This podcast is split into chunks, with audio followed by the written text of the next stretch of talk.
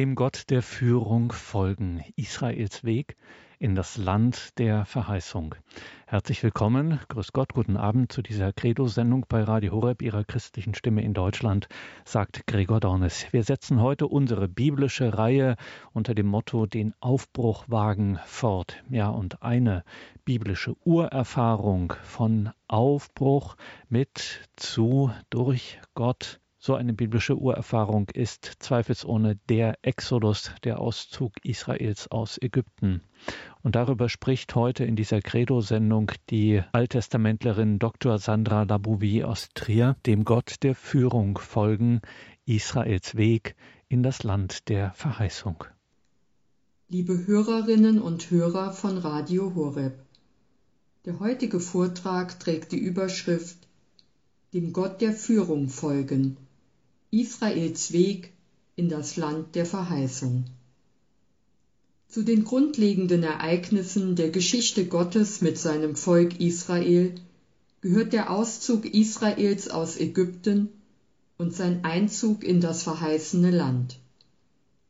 Insbesondere die Herausführung aus dem ägyptischen Sklavenhaus, der Exodus, stellt für Israel das entscheidende und maßgebliche Befreiungs- und Rettungsereignis zu Beginn seiner Geschichte dar. Dass dieses Auszugsgeschehen wahrlich mehr als nur eine Flucht Israels aus der Unterdrückung hin zur Freiheit darstellt, sondern vielmehr einen Pilger- und Glaubensweg unter Gottes Führung, daran lässt die Schilderung im Buch Exodus das durchaus als das Herzstück der fünf Bücher der Torah bezeichnet werden darf, in der Kapitelfolge 1 bis 32 keinen Zweifel. Aber auch ein aufmerksamer Blick in die althebräische Sprache lässt dies erkennen. Nimmt man die Beobachtung ernst, dass es im Althebräischen keinen eigenständigen Nominalbegriff für Freiheit gibt, sondern nur Verben, die Vorgänge des Freiwerdens und der Herausführung aus Abhängigkeitsverhältnissen bezeichnen, dann muss dies als ernstzunehmende Warnung vor einer Absolutsetzung des Freiheitsbegriffes als Schlüssel zum Verständnis des Exodusgeschehens verstanden werden. Mit anderen Worten, es geht den biblischen Texten die Bestandteil einer Glaubensurkunde sind und den Exodus Israels aus Ägypten thematisieren, nicht darum, über eine Befreiung aus politischen und sozialen Zwängen zu berichten, die sich spektakulär in ferner Vergangenheit ereignet hat und deren Ziel schon außerhalb der Grenzen Ägyptens erreicht wird. Für das richtige Verständnis des Exodusgeschehens ist es hilfreich, zunächst die Leitworte innerhalb der Exodus-Darstellung zu betrachten. So begegnen einem im Buch Exodus in der Kapitelfolge 1 bis 15 immer wieder die Verben herausführen, hinaufführen, herausreißen, retten, befreien sowie aus und erlösen. Gemeinsam ist allen, dass sie auf ein Retterhandeln Gottes im Horizont einer Führungsgeschichte verweisen und zudem den Auszug aus Ägypten mit dem Einzug in das Land der Verheißung verbinden. Der Sachverhalt Exodus beinhaltet folglich also nicht nur das Verlassen des Sklavenhauses Ägypten, sondern auch und vor allem den Aufbruch und den Weg Israels in eine von Gott selbst eröffnete, heilvolle Zukunft. Anders gesagt, zu dem Auszugsgeschehen gehört auch das Einzugsgeschehen in das Land der Verheißung. Angesprochen werden diese beiden Aspekte bereits bei der Berufung des Mose im dritten Kapitel des Exodus-Buches. In den Versen 7 und 8 kündigt Gott gegenüber Mose die bevorstehende Heilswende für sein Volk mit den Worten an Ich habe das Elend meines Volkes in Ägypten gesehen, und ihre laute Klage über ihre Antreiber habe ich gehört. Ich kenne sein Leid. Ich bin herabgestiegen, um es aus der Hand der Ägypter zu entreißen und aus jenem Land hinaufzuführen in ein schönes, weites Land, in ein Land, in dem Milch und Honig fließen, in das Gebiet der Kanaaniter, Hethiter, Amoriter, Perisiter, Hiviter und Jebusiter. Grund für das Heilshandeln Gottes ist das fürsorgliche, verstehende und wohlwollende Wahrnehmen seines geknechteten Volkes, das durch die Rede vom Sehen und Hören zum Ausdruck gebracht wird. Als Yahweh, und das bedeutet als der mitseiende Gott in der Geschichte seines Volkes und als der Gott Abrahams, Isaaks und Jakobs, ist er gewillt, sein Volk zu retten und es in ein schönes, weites Land zu führen, um die Verheißungen zu erfüllen, die er bereits den Vätern gegeben hat. Führen wir uns zunächst vor Augen, was das mit Blick auf Jahwe, den Gott Israels, bedeutet. Sein nicht nachlassender, machtvoller Einsatz in der Rettung seines Volkes hat in der Präambel, also in der Einleitung des Dekalogs, zu der profilierten Selbstvorstellung Jahwes als Exodusgott und in der Prophetie zur kürzesten Definition Gottes als Jahwe vom Land Ägypten her geführt. So sagt Gott in Hosea Kapitel 13 Vers 4 über sich selbst Ich aber, ich bin der Herr, dein Gott, vom Land Ägypten her. Einen Gott außer mir sollst du nicht kennen. Es gibt keinen anderen Retter als mich.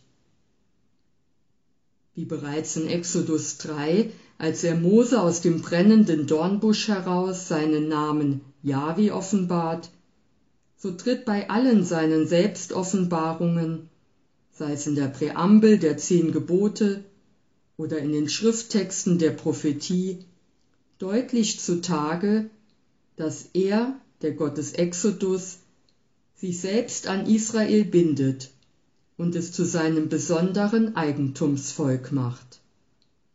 Entscheidend ist, dass dieses Erwählungsgeschehen jedoch nicht an bestimmte Voraussetzungen des Volkes geknüpft ist und auch nicht in natürlichen Vorzügen Israels gründet.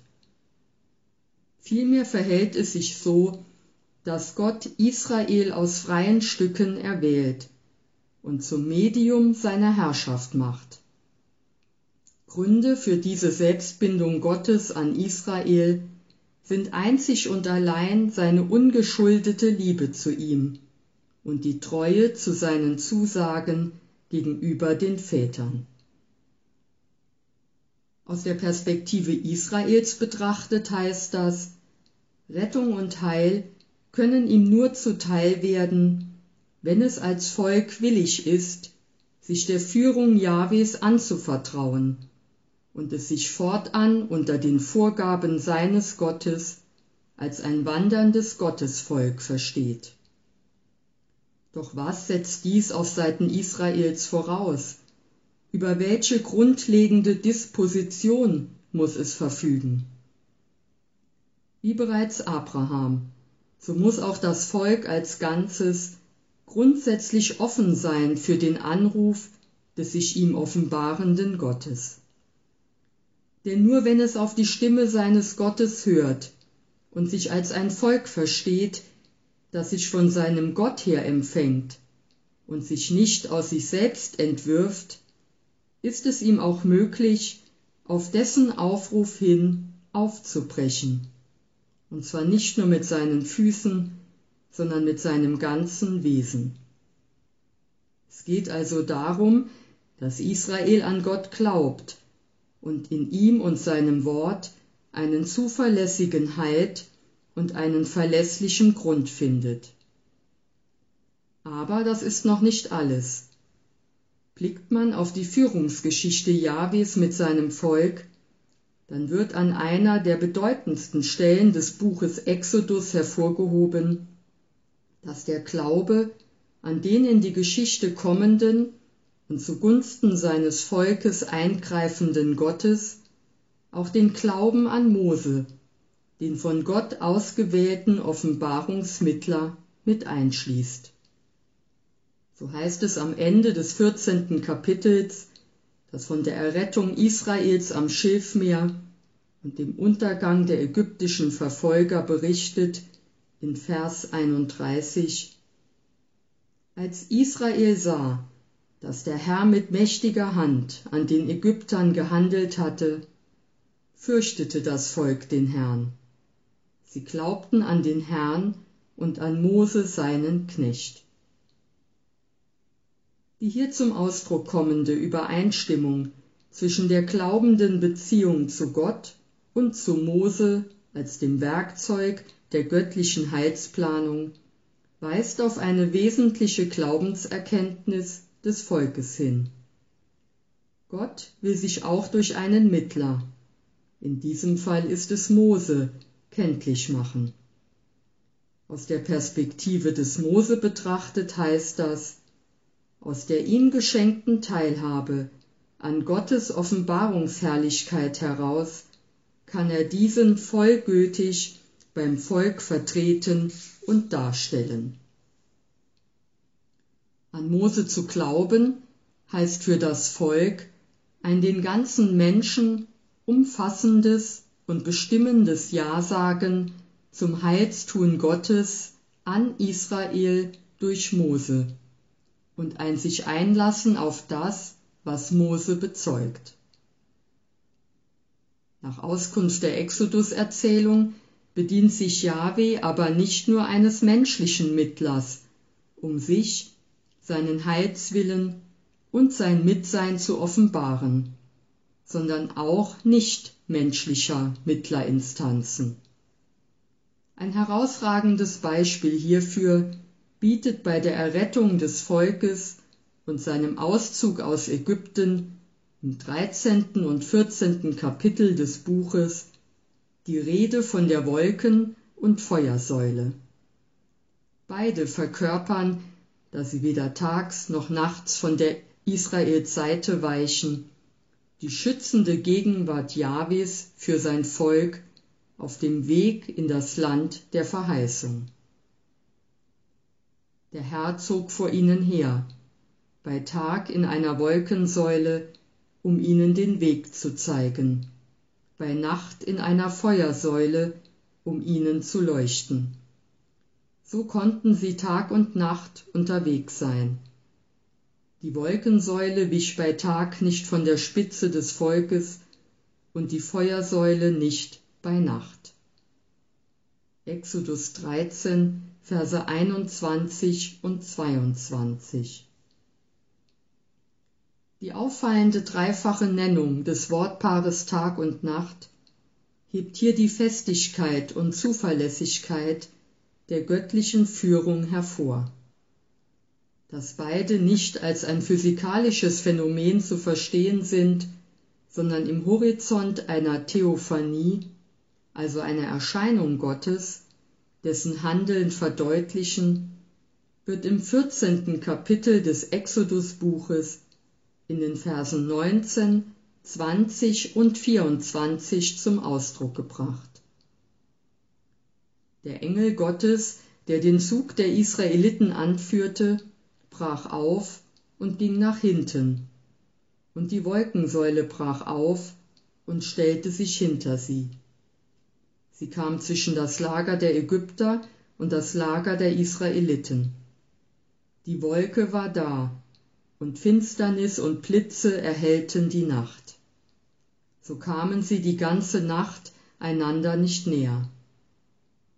Um die Zeit der Morgenwache blickte der Herr aus der Feuer- und Wolkensäule auf das Lager der Ägypter und brachte es in Verwirrung. Besondere Aufmerksamkeit ist hier der Aussage zu schenken, dass von der Wolkensäule gleichzeitig Licht und Finsternis ausgehen. Für das Jahwe-Volk erhält sie die Nacht und lässt es auf diese Weise das schützende Mitsein Gottes in einer für es sehr gefährlichen Situation erfahren. Für die Ägypter hingegen, die in dieser Erzählung jene Kräfte repräsentieren, die Gottes Führung und damit Israels Weg behindern wollen, verkörpert die Wolkensäule eine undurchdringliche Finsternis. Durch sie offenbart sich Gott als der entscheidende Gegenspieler aller chaotischen Größen und Mächte und leistet deren selbstherrlichen Machtgebaren und Gewalthandeln Widerstand. Mit Bezug auf die Führungsgeschichte Jahwes mit Israel weiß die Exodus-Erzählung aber nicht nur vom Glauben des Volkes an Jahwe und seinen Offenbarungsmittler zu berichten. Von Beginn an hält sie auch fest, dass das Volk in Situationen großer Bedrängnis an der Mächtigkeit und dem Heilswillen seines Gottes zweifelt und seiner Verheißung, ihm hilfreich zur Seite zu stehen und es trotz aller Gegenkräfte sicher ins Land der Verheißung und somit zu seiner Vollendung zu führen, keinen Glauben schenkt. Für den Vollzug seines Pilgerweges bedeutet das, die Größe der Not kann diesen behindern und sogar unfähig machen, sich den Schwierigkeiten und Widerständen auf dem Weg der Rettung zu stellen. Ein besonders sprechendes Beispiel hierfür findet sich in dem bereits erwähnten 14. Kapitel des Exodusbuches. Von Bedeutung sind die Verse 10 bis 12. Sie thematisieren die Reaktion des bereits aus dem ägyptischen Sklavenhaus ausgezogenen Israel, das am Schilfmeer von den übermächtigen Ägyptern eingeholt und überwältigt zu werden droht. Als der Pharao sich näherte, blickten die Israeliten auf und sahen plötzlich die Ägypter von hinten anrücken. Da erschraken die Israeliten sehr und schrien zum Herrn. Zu Mose sagten sie, Gab es denn keine Gräber in Ägypten, dass du uns zum Sterben in die Wüste holst? Was hast du uns da angetan, uns aus Ägypten herauszuführen? Haben wir dir in Ägypten nicht gleich gesagt, lass uns in Ruhe? wir wollen Sklaven der Ägypter bleiben. Denn es ist für uns immer noch besser, Sklaven der Ägypter zu sein, als in der Wüste zu sterben. Auffallend ist die beim Volk festzustellende, sich wandelnde Glaubenshaltung gegenüber Gott und die damit auch einhergehende Einstellung gegenüber Mose. Auch wenn sich die Israeliten in der für sie ausweglos erscheinenden Situation mit ihrem lauten Notschrei zunächst an Gott wenden, so lassen ihre rebellierenden und sehr sarkastischen Worte, die sie an Mose richten, jedoch erkennen, dass sie aufgrund ihrer Angst vor dem mächtigen Gegner in Gefahr laufen, die Orientierung auf Gott zu verlieren. Statt sich in Gott festzumachen, auf seine Retterhilfe zu vertrauen und sich der Erhörung durch ihn gewiss zu sein, machen sie diesen letztlich für ihre gefahrenvolle Situation verantwortlich. In ihren Augen erweist er sich ihnen gegenüber nicht als Retter, sondern als Unheilsgott, der sie ins Verderben führt. Mit ihrer an Mose gerichteten Rede bringen sie unverblümt zum Ausdruck, dass sie an der Führungsqualität Jahwes zweifeln und ihr Weggang aus Ägypten, nur um in der Wüste einen qualvollen Tod zu erleben, nicht nötig gewesen wäre. Liest man die nachfolgenden Kapitel, dann stellt man fest, dass es bei dieser einmaligen Rebellion des Volkes jedoch nicht geblieben ist. Vielmehr verhält es sich so, dass es sich als Volk der Erwählung auf seinem Pilgerweg dem Gott der Führung immer wieder verweigert. Mit Blick auf die Rede in Exodus 14 bedeutet das, sie eröffnet bzw. leitet das Murren Israels ein, das in den Wüstenerzählungen eine tragende Rolle spielt und immer wieder den Gedanken einer Rückkehr nach Ägypten zur Sprache bringt. Was Israel im Laufe seines Pilgerweges mehrfach dazu bewogen hat, seine Solidarität mit dem Erlösergott aufzukündigen, bringt es wiederholt in Form einer vorwurfsvollen Klage zum Ausdruck. Im 16. Kapitel des Exodusbuches, das über den Aufenthalt des Volkes in der Wüste Sinn berichtet, grollt es gegen seine beiden Anführer Mose und Aaron und hält ihnen in Vers 3 vor, Wären wir doch im Land Ägypten durch die Hand des Herrn gestorben, als wir an den Fleischtöpfen saßen und Brot genug zu essen hatten. Ihr habt uns nur deshalb in die Wüste geführt, um alle, die hier versammelt sind, an Hunger sterben zu lassen. Grund für das Murren des Volkes ist seine Existenzangst. In Exodus 16 konkret seine Angst vor Hunger zu sterben.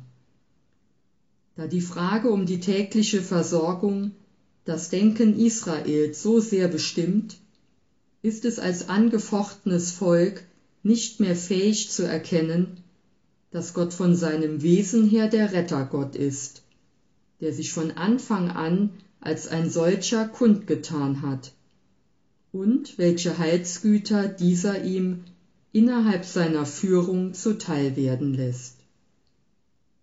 Während seines Unterwegseins führen diese fehlende Erkenntnis und der unreife Umgang mit elementaren Pilgererfahrungen wie der Mangel an Nahrung und Wasser bei Israel streckenweise immer wieder zu der irrigen Auffassung, dass es beginnend mit seinem Aufbruch aus Ägypten von Jahwe einen Weg geführt wird, der in die Vernichtung führt und somit seinen Untergang bedeutet.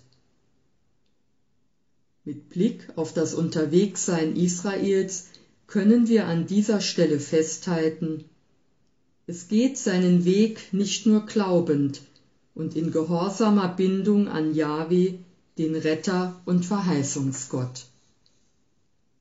Kennzeichnend für seine Pilgerschaft in Zeiten voller Entbehrung und Gefahren ist auch das sich immer wiederholende Murren gegen den Exodusgott verbunden mit dem Wunsch, an die Fleischtöpfe Ägyptens zurückzukehren und wieder ein Sklavendasein zu führen. Hier tritt deutlich zutage, auch als erwähltes Volk ist es ein sündiges Volk, das auf seiner Glaubenswanderschaft anfechtbar bleibt. Und wie reagiert der Exodus Gott auf das Murren seines Volkes? Er lässt sich von dessen Widerspenstigkeit nicht beeindrucken. Unbeirrt hält er an seinem Plan, also der Führungsgeschichte mit seinem auserwählten Volk, fest. Dieses Festhalten an Israel während seiner Pilgerschaft lässt dabei vor allem immer wieder deutlich werden, dass Jahwe letztlich die treibende Kraft auf dessen Weg ist und er selbst Sorge dafür trägt, dass es reif für das von ihm in Aussicht gestellte Ziel, nämlich das Erreichen und die Inbesitznahme des verheißenen Landes wird. Mit anderen Worten, Gott eröffnet seinem Volk immer wieder von neuem die Möglichkeit, von falsch eingeschlagenen Wegen zu ihm zurückzukehren. Damit ist die Umkehr nicht in erster Linie die Leistung des Volkes, sondern das Werk Gottes, der sich diesem in seiner schöpferischen Liebe und verzeihenden Güte mitteilen und zuwenden will. Er allein macht also das aus menschlicher Sicht Unmögliche möglich. Allerdings, und das gilt es in diesem Zusammenhang hervorzuheben, ist auch Israel gefordert. Es muss erkennen, dass es sich der Führung Gottes verweigert hat, seine Widerspenstigkeit ein Hemmnis für seine Glaubenswanderschaft darstellt und es als Ganzes der Läuterung bedarf. Verhelfen soll ihm dazu, wie vor allem das Buch Deuteronomium betont, seine 40-jährige Wanderung durch die Wüste. Dass es sich bei der Zahl 40, der man im Alten und im Neuen Testament immer wieder begegnet, nicht um eine beliebige Zahl und Zeitspanne handelt, liegt auf der Hand. Steht die Vier für Ganzheit, Vollständigkeit und Fülle, so repräsentiert das Zehnfache von vier das volle Maß einer Zeit, die durch eine besondere Qualität bestimmt ist. In der Heiligen Schrift kann sie für eine Zeit des Heils stehen, aber auch eng mit der Erprobung, Läuterung und Umkehr des Menschen verbunden sein. Für das von Gott aus Ägypten herausgeführte und sich auf dem Weg durch die Wüste befindende und immer wieder gegen ihn aufbegehrende Volk Israel heißt das, es benötigt den 40-jährigen Wüstenaufenthalt, um in seiner spirituellen Glaubenswanderschaft zu reifen. In der Wüste, die dem Propheten Hosea zufolge vor allem als Ort der ersten Liebe zwischen Jahwe und Israel und als Ort des von Gott gesetzten, verheißungsvollen Anfangs gilt, ist Israel aufgerufen, sich für den Gott der Führung zu entscheiden und die Fähigkeit zu erlangen, den Auszug aus Ägypten und seinen entwürdigenden Abhängigkeiten mit dem Vertrauen in die Begleitung Gottes auch auf ungewissen und gefährlichen Pfaden zu verknüpfen. Zum Vorbild nehmen kann es sich hier vor allem Abraham, den Vater des Glaubens. So wie dieser den Ruf Gottes zum Aufbruch hörte und ihm in gehorsamer Bindung an den Verheißungsgott folgte, soll sich auch Israel in erster Linie als ein für die Ansprache seines Gottes offenes Volk verstehen und erkennen, dass für sein Unterwegssein ein Glaube entscheidend ist, der sich an dem im Wort zugesagten göttlichen Handeln orientiert und der darum weiß, dass Gott die Geschichte mit seinem Volk lenken und trotz aller Gegenkräfte und Widerstände zu seiner Vollendung führen wird. Fassen wir das bisher Gesagte zusammen, dann wird deutlich, dass mit dem Exodus aus Ägypten die Geschichte Israels als Volk der Erwählung beginnt. Pointiert gesagt, die Herausführung aus Ägypten wurde für Israel Jahwes Erwählungstat schlechthin. Anfang und durch seine Geschichte hindurch bleibende Begründung seines Gottesverhältnisses.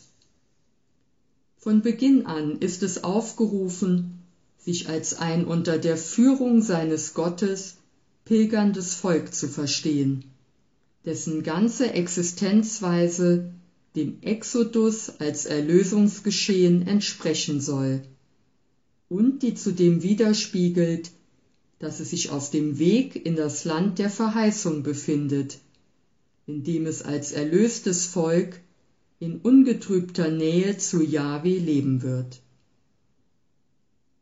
Damit Israel weiß, was es konkret heißt, als auserwähltes Volk unter der Führung seines Gottes sein Dasein zu gestalten und von ihm in die Pflicht genommen zu sein, wird ihm nach der Befreiung aus Ägypten, während es sich auf dem Weg durch die Wüste befindet, die grundlegende Offenbarung Jahwes und seines Willens am Sinai zuteil.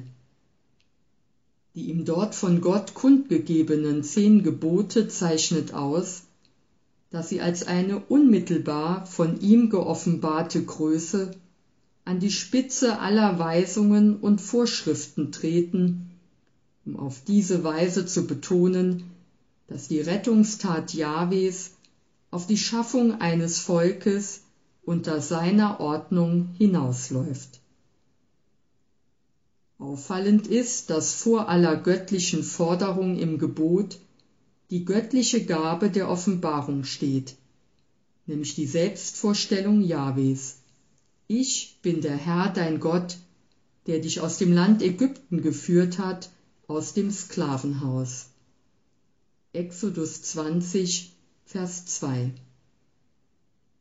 Mit der Zusage Ich bin der Herr dein Gott, wörtlich Ich bin Jahwe dein Gott, stellt Gott sich seinem Volk, wie bereits bei der Berufung des Mose, als der allzeit gegenwärtige und Daseiende vor, der in völliger Freiheit aus seiner Verborgenheit heraustritt.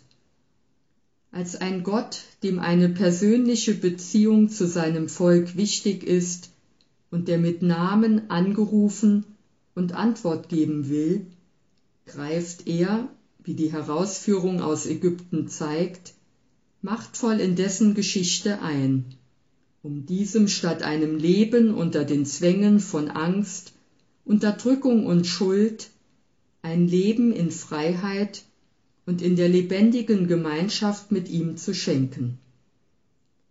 Der von Gott ermöglichte Exodus ist also gleichbedeutend mit dem Wechsel von einem Zustand der Unfreiheit, der geistigen Versklavung und auch Orientierungslosigkeit in ein entgegengesetztes und unvergleichliches Verhältnis das aus Israel, wie Exodus 19, Vers 5 betont, Jahwes besonderes Eigentumsvolk macht. Das bei der Selbstvorstellung Ich bin Jahwe beigefügte Dein Gott unterstreicht den Bundeswillen Jahwes und signalisiert, dass es keinen anderen Gott gibt, der mit Israel eine Geschichte hat. Andere Götter können somit für Israel keinen Geschichtserweis erbringen. Von Seiten Israels gilt es in Bezug auf den Dekalog zu erkennen, dass es sich bei seiner Kundgabe um eine Willenserklärung Gottes handelt, mit dem dieser ihm als seinem Sondereigentum eine entsprechende, grundlegende Orientierung gibt. Als von Gott aus der Knechtschaft befreites und somit erlöstes Volk ist es seine Bestimmung, während seiner Glaubenswanderschaft wie auch im Land der Verheißung nach dieser Ordnung zu leben und sie dieser Welt, die auf ein heilvolles Ziel hingeordnet ist, einzustiften.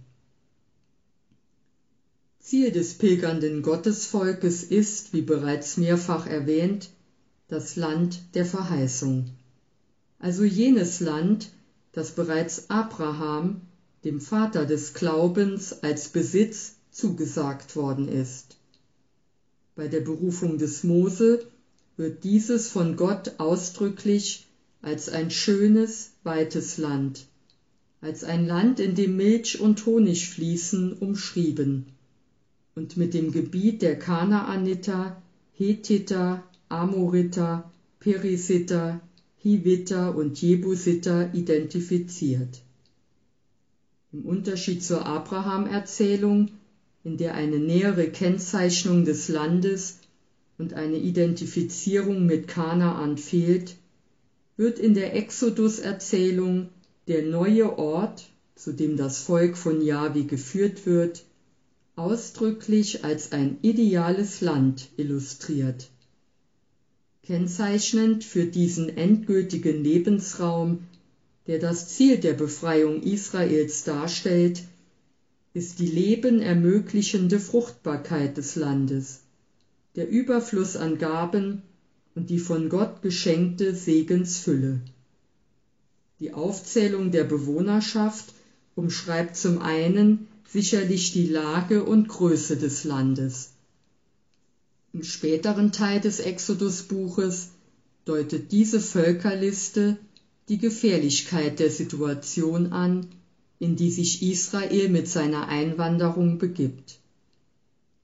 Die entscheidende theologische Aussage, auf die hier jedoch hingewiesen wird, lautet, dass Jahwe für sein auserwähltes Volk nicht nur einen Weg eröffnet und es auf ein leuchtendes Ziel hin in Marsch gesetzt hat, sondern er stets an dessen Seite bleibt und sich, um es in Anlehnung an die Worte des Beters vom Psalm 48 zu sagen, für sein Volk als Gott für immer und ewig erweist, der es in Ewigkeit führen wird.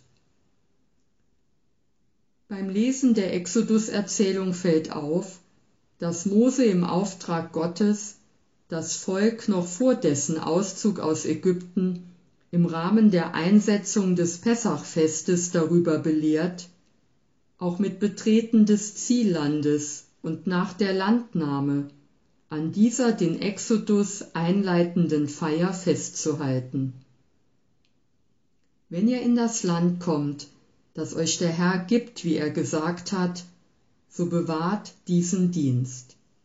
Und wenn euch eure Söhne fragen, was bedeutet dieser Dienst für euch, dann sagt, es ist das Pessachopfer für den Herrn, der in Ägypten an den Häusern der Israeliten vorüberging, als er die Ägypter mit Unheil schlug, unsere Häuser aber verschonte. Exodus 12, Verse 25 bis 27. Wozu aber das Festhalten an einem Ritus, einer Feier, wenn der Exodus geglückt ist? Um den Sinn und Zweck dieser für den ein oder anderen Hörer vielleicht fragwürdigen Aufforderung zu verstehen, ist es unumgänglich, sich die Bedeutung dieser Feier und ihre Beziehung zum Exodus vor Augen zu führen. Die im zwölften Kapitel vorliegende Bestimmung über den Vollzug des Pessach leitet offiziell die zehnte und letzte Plage gegen den Pharao und sein Volk ein, da dieser aufgrund seines Allmachtsgebaren immer noch nicht bereit ist, Israel ziehen zu lassen. Bedeutet der Pessach-Ritus hier konkret der in Exodus 12 beschriebene und von Israel vollzogene Blutritus für das Volk Gottes Schutz, bewahrt bleiben und somit leben, so für Ägypten ausgeliefert sein und Tod. Anders formuliert, Jahwe bzw. der in seinem Namen handelnde Vernichter überspringt so die wörtliche Wiedergabe des hebräischen Begriffs Passach, all jene Häuser, die an der Ober- und Unterseite mit Blut bestrichen sind und in denen Pessach gefeiert wird. Mit Blick auf Israel ist zudem festzuhalten, dass die Feier des Pessachfestes es innerlich wie äußerlich für den bevorstehenden Exodus und seine Bedeutung bereit machen und ihm zugleich Wesentliches über Jahwe seinen Gott ins Bewusstsein rufen will. Indem Israel das Pessach feiert, betont es seine Entschiedenheit zum Aufbruch und bringt seine Bereitschaft zum Ausdruck, sich allein von Jahwe aus allen pharaonischen und somit lebensfeindlichen Zwängen und Nöten herausführen zu lassen. Der Vollzug des Ritus ist somit ein klares Bekenntnis zu Jahwe, dem Rettergott. Denn nur unter seiner Führung ist gewährleistet, dass der Exodus für Israel nicht ein Ausflug in den Tod wird, sondern zu einem Exodus, der ihm Leben und Erlösung bringt. Auf diesem Hintergrund wird die Aufforderung des Mose auch im Land der Verheißung an der Feier des Pessachfestes festzuhalten, besser verständlich. Entscheidend in seiner Katechese ist der das konkrete Vorgehen im Verheißungsland kennzeichnende Begriff Dienst. Bedenkt man, dass dieser in den vorangehenden Kapiteln 2, 5 und 6 an die Dienstbarkeit der Israeliten beim Pharao erinnert, dann hat dieser hier kontrastierend dazu die Konnotation des Gottesdienstes. Folglich geht es also darum, dass Mose in Exodus 14 bereits jene Generationen im Blick hat, die nach dem geglückten Auszug des Volkes und seiner Wanderung durch die Wüste im Verheißungsland leben. Sie will er vor der großen und wie die Geschichte des Volkes lehrt, immer existierenden Gefahr bewahren, das Wissen über Jahwe, den Rettergott, zu verlieren und ihn zu vergessen. Verhindert werden kann dies, wenn das eigene Volk dafür Sorge trägt, dass die Exodus-Tradition an die nachfolgenden Generationen weitergegeben und bewahrt wird. Aus diesem Grund ist in Exodus 12 auch die Fiktion eingefügt, dass Mose schon mit Blick auf die nachfolgende Generation, die im Text als Söhne bezeichnet wird, eine Belehrung erteilt habe. Resümierend kann also festgehalten werden, die Exodus-Geschichte konserviert nicht nur ein einmalig stattgefundenes, konkretes historisches Ereignis. Vielmehr will sie zum lebendigen Gedächtnis für den Pilger- und Glaubensweg des Volkes in der Geschichte werden, das im Exodus seine eigene Befreiung und Erlösung entdeckt und darum weiß, dass das Ziel seiner Befreiung die Eröffnung eines Erlösungsgeschehens darstellt, das auf eine Vollendung des einst begonnenen Weges der Führung Jahwes mit seinem auserwählten Volk ausgerichtet ist in Bezug auf das bis heute im Judentum stattfindende, mit dem Sederabend am 14. Nisan eingeleitete und acht Tage dauernde Pessachfest bedeutet das, es ist nicht nur das erinnernde Bekenntnis zu Jahwe, wie in der Pessach Haggadah, einer Sammlung von Schrifttexten, religiösen Dichtungen, Liedern und rituellen Vorschriften zum Pessachfest betont wird, ist in jedem Zeitalter jeder Mensch verpflichtet, sich vorzustellen, er sei selbst aus Ägypten ausgezogen. Denn es heißt, du sollst deinem Sohne an diesem Tage sagen, darum geschieht dieses, weil Gott mir wohlgetan, als er mich aus Ägypten führte. Nicht unsere Vorfahren allein hat der hochgelobte Heilige erlöst, sondern er hat auch uns mit ihnen erlöst. Daher heißt es, auch uns hat er von dort hinweggeführt, um uns in das Land zu bringen, welches er unseren Urvätern zugeschworen hat. Darum sind wir verpflichtet, zu danken, zu rühmen, zu loben, zu verherrlichen, zu erheben, zu verehren, zu preisen, zu erhöhen und zu huldigen dem, der an unseren Vätern und an uns diese Wunder getan hat.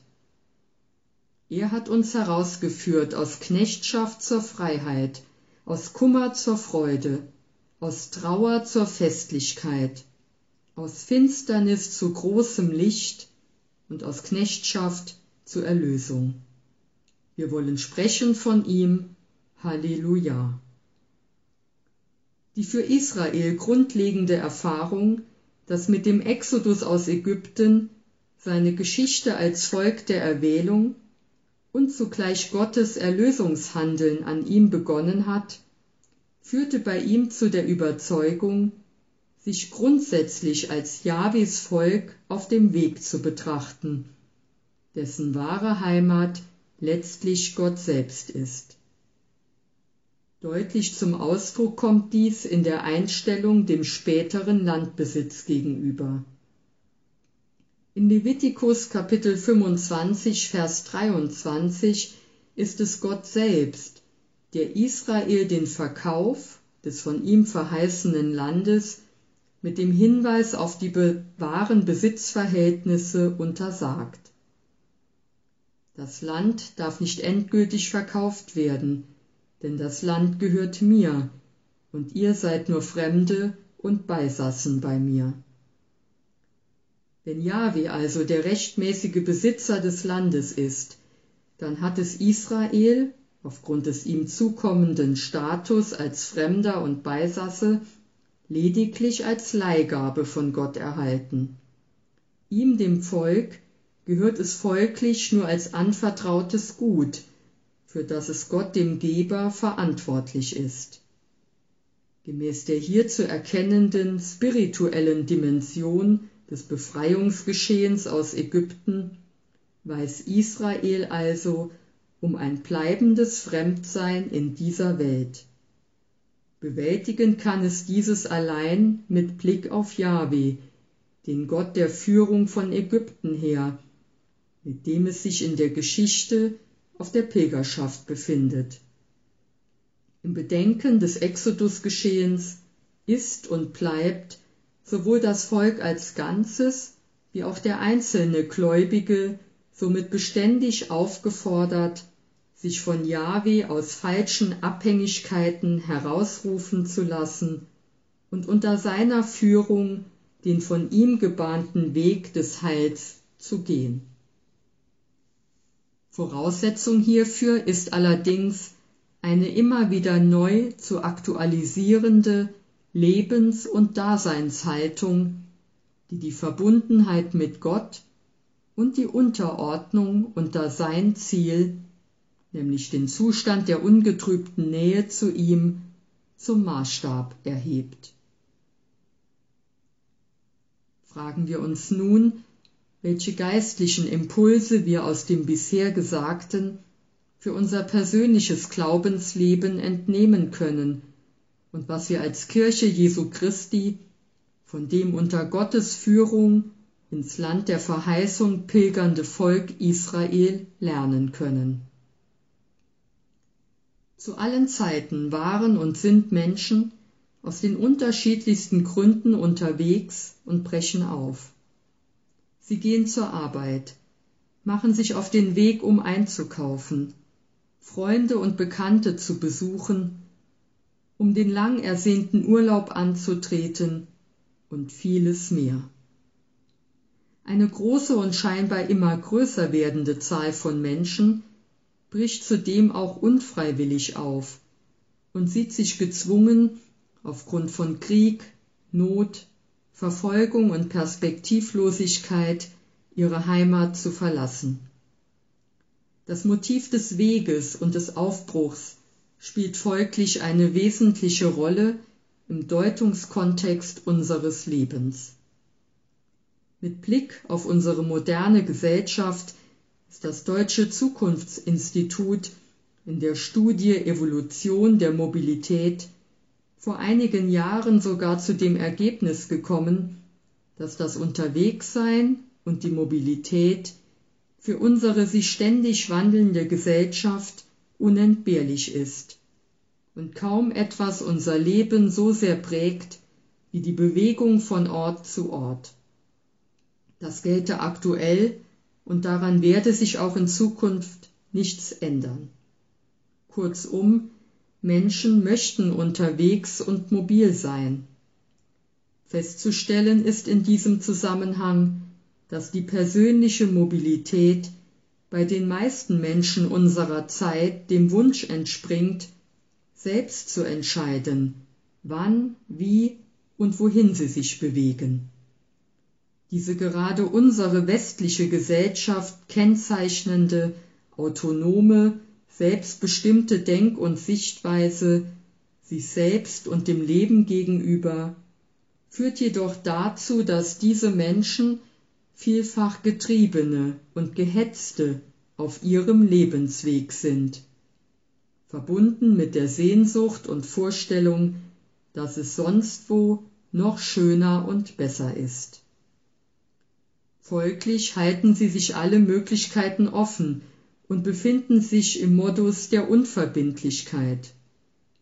Dadurch wird ihr Leben zu einer Abfolge von Events, die ihnen scheinbar, allerdings nur für einen kurzen Augenblick, Erfüllung bringen. Auf den Punkt gebracht heißt das, der moderne Mensch ist zwar ein äußerst mobiler Mensch, jedoch ist er meist ziel- und orientierungslos in einer Welt unterwegs, die ihm keinen Halt, keine Stabilität und Heimat geben kann nur auf sich und seinen eigenen Weg bedacht, wird ihm die Welt und sein Gegenüber zunehmend fremd. Wer die zwei eine christliche Bibel in die Hand nimmt und aufmerksam in ihr liest, stellt fest, dass auch sie darüber zu berichten weiß, dass der Mensch ein Mensch des Weges, ein Mensch in Bewegung, biblisch gesprochen ein Pilger ist. Allerdings, und das gilt es in Abgrenzung zu dem gerade erwähnten modernen Mobilitätsverständnis vieler Menschen zu betonen, bezeugt sie eine völlig andere Sichtweise von auf dem Weg sein. Wie der Vortrag am Beispiel des von Gott auserwählten Volkes Israel deutlich gemacht hat, sind das Hören auf Gottes Ruf, der gehorsame Glaube und das Vertrauen in seine Verheißungen, die Bereitschaft unter seiner Führung den Exodus anzutreten, um so das in Aussicht gestellte Ziel zu erreichen, die Umkehrwilligkeit, falls es unterwegs Versuchungen erlegen ist, und die Einsicht eines bleibenden Fremdseins in dieser Welt, wesentliche Haltungen seines auf dem Wegseins mit Gott und damit auch seiner Glaubenswanderschaft und Pilgerreise. Genau diese Grundhaltungen sind auch für die Kirche Jesu Christi, die sich wie im Neuen Testament vor allem der Hebräerbrief bezeugt, als wanderndes Gottesvolk, als Gemeinschaft, die auf dem Weg ist, versteht, sowie für jedes einzelne Glied ihrer Gemeinschaft von zentraler Bedeutung. Gerade angesichts der schon seit vielen Jahren anhaltenden Krisensituation, in der sich vor allem die Kirche in Deutschland befindet und die bei vielen Gläubigen Verunsicherung auslöst, kann der Blick auf das Jahwe-Volk und sein Unterwegssein im wahrsten Sinne des Wortes wegweisende Impulse geben. Wenn sich die Kirche an diesen orientiert und sie ernst nimmt, dann liegt es auf der Hand, worauf sie als pilgerndes Gottesvolk zu achten hat, um auf dem Weg zu bleiben, auf den sie von Gott gerufen wurde, und ihn auch bis zum Ende treu gehen zu können. Versuchen wir also die wichtigsten Haltungen mit Blick auf die Kirche und jedes ihrer Glieder zu präzisieren. Wie bereits bei der Exodus-Gemeinde so ist das Erste und Wichtigste, worin sich auch die Kirche zu allen Zeiten zu üben hat, das Hinhören auf Gottes Wort. So wichtig es sicherlich ist, dass die Kirche, wie das Zweite Vatikanische Konzil betont, mit der Welt von heute in einen Dialog treten soll, entscheidend ist, dass sie nicht dem Zeitgeist nachläuft und sich ihm anpasst, sondern immer Hörer jenes Wortes bleibt, dass Gott einst, wie es zu Beginn des Hebräerbriefes heißt, vielfältig und auf vielerlei Weise zu den Vätern durch die Propheten gesprochen hat, am Ende dieser Tage aber durch den Sohn, den er zum Erben von allem eingesetzt hat. Voraussetzung für das aufmerksame Hören des göttlichen Wortes ist aus christlicher Sicht der Aufbau und die intensive Pflege einer personalen Beziehung zu Jesus Christus. Entstehen kann diese aber nur, wenn wir glauben und für wahrnehmen, dass Jesus es ist, in dem Gott sich ein für allemal einzigartig, endgültig und unüberbietbar geoffenbart hat und er allein Worte des ewigen Lebens hat. Wie das Volk Israel, so ist auch die Kirche als eine Exodusgemeinde und als pilgernde Glaubensgemeinschaft unterwegs und muss sich von Beginn an auf ihrem langen und weiten Weg durch die Geschichte bewähren. Bis heute hat sie mit den unterschiedlichsten Versuchungen, Widerständen von außen und innen, der Anfeindung und Verfolgung zu kämpfen. Bewältigen kann sie diese auch zukünftig nur, wenn sie unbeirrt am Glauben an Gott und an Jesus Christus, dem Urheber, Anführer und Vollender des Glaubens und des Heils, festhält. Wenn sie ihm, der von sich selbst sagt, dass er der Weg und die Wahrheit und das Leben ist, folgt und nicht selbst die Richtung vorgeben will, dann wird sie nicht in die Irre gehen und vom Weg abkommen, sondern ihr Ziel erreichen. Da die Kirche ebenso wie das Volk Israel sich ihres bleibenden Fremdseins in dieser Welt bewusst ist, weiß sie darum, dass das Ziel, zu dem sie unterwegs ist, nicht hier auf Erden zu finden ist. Ihre eigentliche Heimat ist Gott selbst, näherhin die vollkommene Gemeinschaft mit ihm und Jesus Christus, seinem Sohn, in der Ewigkeit. Abrunden soll diese Gedanken ein Lied aus dem Gotteslob, das uns auf eindrückliche Weise daran erinnert, dass wir uns in diesem Leben als Pilger und Fremdlinge zu verstehen haben, die vertrauend auf Gottes Treue und Führung unterwegs in sein unvergängliches Reich sind, wo es für uns ein Ankommen und Bleiben für immer gibt. Herr, ich bin dein Eigentum, dein ist ja mein Leben. Mir zum Heil und dir zum Ruhm hast du mir's gegeben. Väterlich führst du mich auf des Lebens Wegen meinem Ziel entgegen. Deine Treue wanket nicht, du wirst mein Gedenken, wirst mein Herz in deinem Licht durch die Zeit hinlenken. So weiß ich, du hast mich in die Hand geschrieben, ewig mich zu lieben. Lehr mich in der Erdenzeit als ein Fremdling leben, nach des Himmels Herrlichkeit herzlich heimzustreben und mein Zelt in der Welt mag ich leicht verlassen, dich, Herr, zu umfassen.